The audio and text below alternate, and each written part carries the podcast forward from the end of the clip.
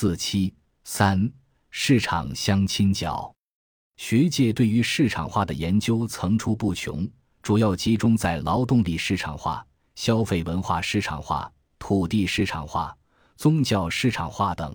但是对于婚姻，尤其是择偶的市场化，先有论及。在相亲角，几乎所有的挂牌都大同小异，白纸黑字。写明自己孩子的条件和对有缘人的大致要求，稍微考究一点的会打印出来，用塑料文件夹包装好。然而，也有些颇费心思的挂牌会让人眼前一亮，比如加上自己孩子的靓照，甚至做成彩色的广告牌。凡是有照片的挂牌生意总是特别好，不少家长都会凑上去和挂牌者攀谈。我们认为。这种用摆摊设点的方式展示儿女个人择偶信息的做法，首先给人一种即时的印象。与农业社会出售剩余农产品的农贸市场不同，相亲觉得父母们销售的是自己的亲生儿女。其次，这些父母借助广告牌来为子女在竞争激烈的婚姻市场上谋求吸引眼球的机会，显然是一种市场化的营销方式。同样是在相亲角。如果碰到熟人上前询问情况，有的女方父母会无可奈何的叹息：“今天生意不太好，来问情况的男方家长太少了。”被访者 S 二十 FHJ，这位母亲使用的“生意”两个字眼，也就是说，或许在他的心里，他已经承认并接受了这种择偶的方式，在很大程度上已经演变成了一种赤裸裸的经济交易。此外，在前文阐释相亲角作为一种欲望的载体的时候，我们对被访者 S 二十九 CGD 用一套经济术语来解释爱情和择偶印象深刻。在短短的谈话中，他多次用到诸如买卖、推销自己、零售业、购物冲动、营销策划、市场潜力、期望值、叫价、走势低迷等词汇。同样，在被访者 S 一 Liz 眼里。相亲角就是自由市场，被访者 S 五 YSS 认为这里没有爱情，爱情只出现在书本上。每个上市的男女都有自己的市场价格。被访者 S 八 SGW 则认为婚姻市场的出现是一种进步，婚姻就是买东西，有行情可以追踪。从这些父母在相亲角的日常话语中。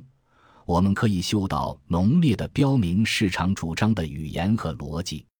在相亲角，YXS 先生自称认识几千个家长，特别熟悉的也有几十个。他认为这里的父母都不肯吃亏，男的要便宜，女的要便宜。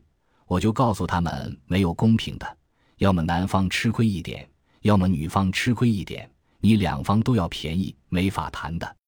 男方女方总要有一方吃亏的呀。现在女方也有问题，女方有房子，她要找男方也有房子。我说为什么？我也不懂，我就问他们，他们说万一闹离婚了，他管他，我管我，我不能跟穷人在一起呀。他走了要开我油的。男的也是这样。你说你有房子，找个姑娘，没房子有什么呀？要女方有房子干什么？他说：“万一他跟我闹离婚了，他走了不会开我油，他走他的。”被访者 S 五 YXS 通过对相亲角的研究，我们发现，在择偶问题上，市场化运作方式和市场化价值观已处于垄断地位。择偶标准市场化，相亲活动市场化，见面喝咖啡或吃饭，相亲角本身日益市场化。显而易见，人们在择偶过程中已然能够熟练或者比较熟练地运用市场化的语言进行婚姻市场上的交易行为，而且这些市场化的语言和行为已然成为一套权力体系，业已侵人人们的日常生活。在此，我们似乎可以窥探人的情感的商品化产生的条件。作为一个新型的婚姻市场。相亲角的出现本身就是另外一个明证。中国内地改革开放以来，尤其是二十世纪八十年代中后期以来，工业化、商品化和市场化的浪潮席卷中国，并且以前所未有的力度与强度，几乎将每个个体和家庭都裹挟其中。民众不再惮于盐商严厉，而是将对物质的追求放在前所未有的重要位置。随着媒体的开放和过往许多政治和社会生活中禁忌的事物走向大众的日常生活，民众体会到一种前所未有的放松和自由，尤其在婚姻、家庭和性等领域。过去在阶级斗争为纲时期择偶所一再强调的政治身份等，完全被经济实力等所取代。与此同时，工业化、商品化和市场化直接渗透到民众的日常生活中，包括最为私人化的情感世界。择偶市场化的出现已经是事实，而恋爱也正在成为一种经济。比如，恋爱培训班作为商家的一种新型吸金产品。直接宣告了恋爱需要培训这一革命性的理论。这种理论认为，在恋爱过程中，如何说话、如何行动、采用什么方式、穿什么衣服等，都属于技巧性的东西，而且有规律可循，是可以培训学习的。如今，全国各地出现了恋爱培训班，虽然没有太大的规模，但是也是小有人群。恋爱培训班试图引导人们如何爱。如何表达等等，爱的咨询课成为了一个热门话题，而恋爱产业、恋爱经济的概念也由此衍生。此外，社会上不断涌现的诸如八分钟约会、单身俱乐部、万人相亲大会等各种各样形式的与爱有关的活动，情侣装、情侣戒指、情侣手表等涉及衣食住行各个领域的情侣产品，也早已耳熟能详。而数以百计的交友网站更是如火如茶地发展，甚至市场上还出现了专门的写情书公司、道歉公司等。这些无非都是在适应庞大的市场需要，是恋爱经济化的具体表现。从个体形态来看，这些现象表面没有任何的连带性，但是仔细想想，他们却有很大的内在联系。假定一个人产生恋爱渴望。他可能就会去交友网站搜索信息，或者参加单身俱乐部、八分钟约会等，然后通过情书公司帮助自己向对方表达爱意。成功后，就会购买情侣系列的产品，以显示两个人的亲密，进而发展到联系婚庆机构举办婚礼，最终买房结婚。一条简单而明晰的恋爱经济链也就此形成，而幸福市场化、幸福产业化。甚至幸福工程也随之成为一个明显的趋势。波拉尼曾说过：“世界上没有一条通往市场的市场之路，为免遭自我调节市场内在具有的灭顶之灾。”西方市场经济的发展总是伴随着建立保护性社会制度的种种相反运动。欧美市场经济的发展历史表明，完全自我调节的市场。最终导致的只是衰退和混乱，蛋糕做大了也只会坏掉。如果没有社会共同体的自我保护，市场的逻辑将把我们所有的人和社会关系都变成商品。我们必须对此保持必要的警惕。毛泽东时代，根据1950年的婚姻法，包办婚姻被看作是封建遗毒，父母们也不干涉孩子们的私人生活。事实上，这一空间被单位所填补。夫妇结婚前需要得到单位的帮助和批准。然而，经过三十年的经济改革，人们的态度和社会环境已发生了变化，面子已不再那么重要了。与此同时，单位制瓦解之后，独具中国特色的公卿妇婚介模式断裂。你说，现在妇联、共青团？工会怎么也不管管，以前还能为单位的男女青年组织一些活动，现在怎么没人管这事了呢？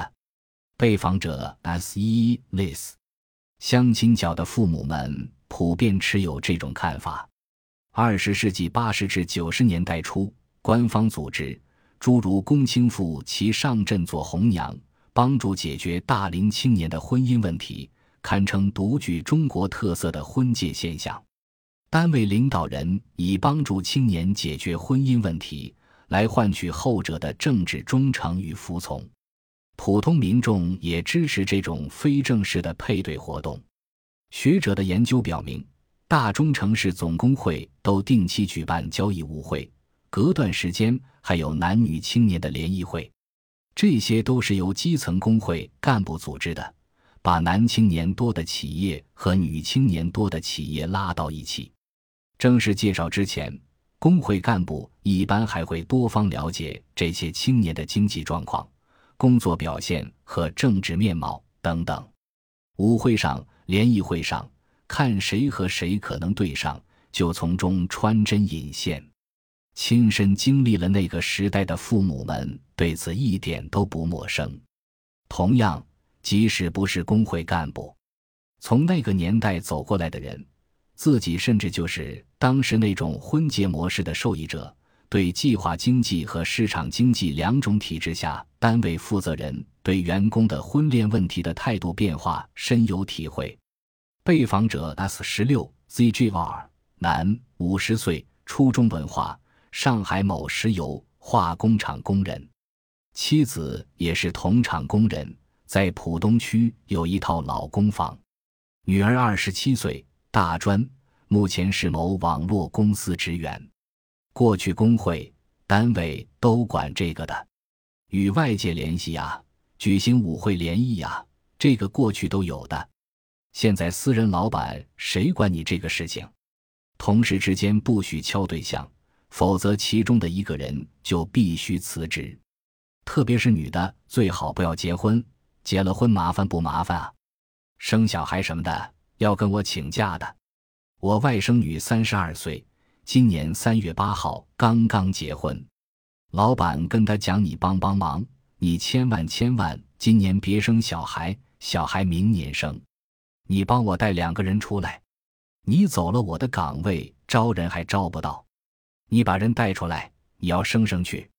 正因如此，原先局限在公亲妇单位领导。”和亲戚朋友之间的婚姻中介的功能，逐渐由父母以及亲戚朋友主要承担，婚姻私事走向更为公开化的领域。二十一世纪，中国在各大城市兴起的相亲角，仿佛在一夜之间成型成势，最终使得求偶及婚姻变成了一桩公共事件。在充满诚信危机的今日之中国，他们放弃了骗取钱财。延误时间的婚姻中介，而是更多的选择亲自来到相亲角，与其他家长进行面对面的交流与谈判。尽管成功的机会相当渺茫，他们也不愿更不能放弃这种貌似遍地金龟婿或者孔雀女的生机勃勃又十分渺茫的机遇。孔雀女 （Peacock Woman） 是网络上把城市女孩统称为孔雀女。她们是在父母溺爱之下长大的娇娇女，从没经历过大风大浪，从小到大生活顺风顺水，在大城市里长大，经常会撒娇发嗲的富家女。她们深受父母溺爱，从小没有受过什么苦，内心单纯，衣来伸手，饭来张口，吃的穿的都是好的，不用讨好谁，不需恭维谁，不必使心眼，就能享受美好的生活。有的孔雀女从来不知道金钱的重要性，择偶时也不把男人的经济实力当做首要的考察内容。她们崇尚并向往纯真的爱情，更看重男人的能力，并注重男人的家庭责任感。在他们天真而纯洁的心里，钱财如粪土。他们深信，只要人有能力，就可以创造金钱，就能够创造生活。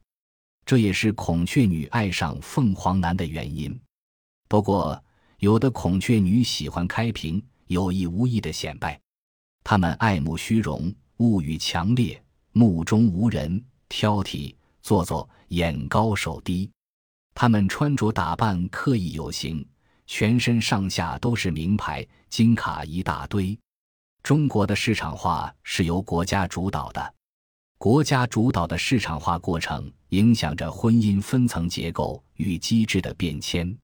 中国选择市场这种经济模式，起初是因为它能有效地解决当时经济发展过程中存在的缺乏激励、效率低下等瓶颈问题。那么，在私人生活领域，择偶和婚姻关系的缔结中，市场因素的介入将带来何种影响？市场化的择偶模式是否能够提高择偶的效率？我们将在下一章讨论这些问题。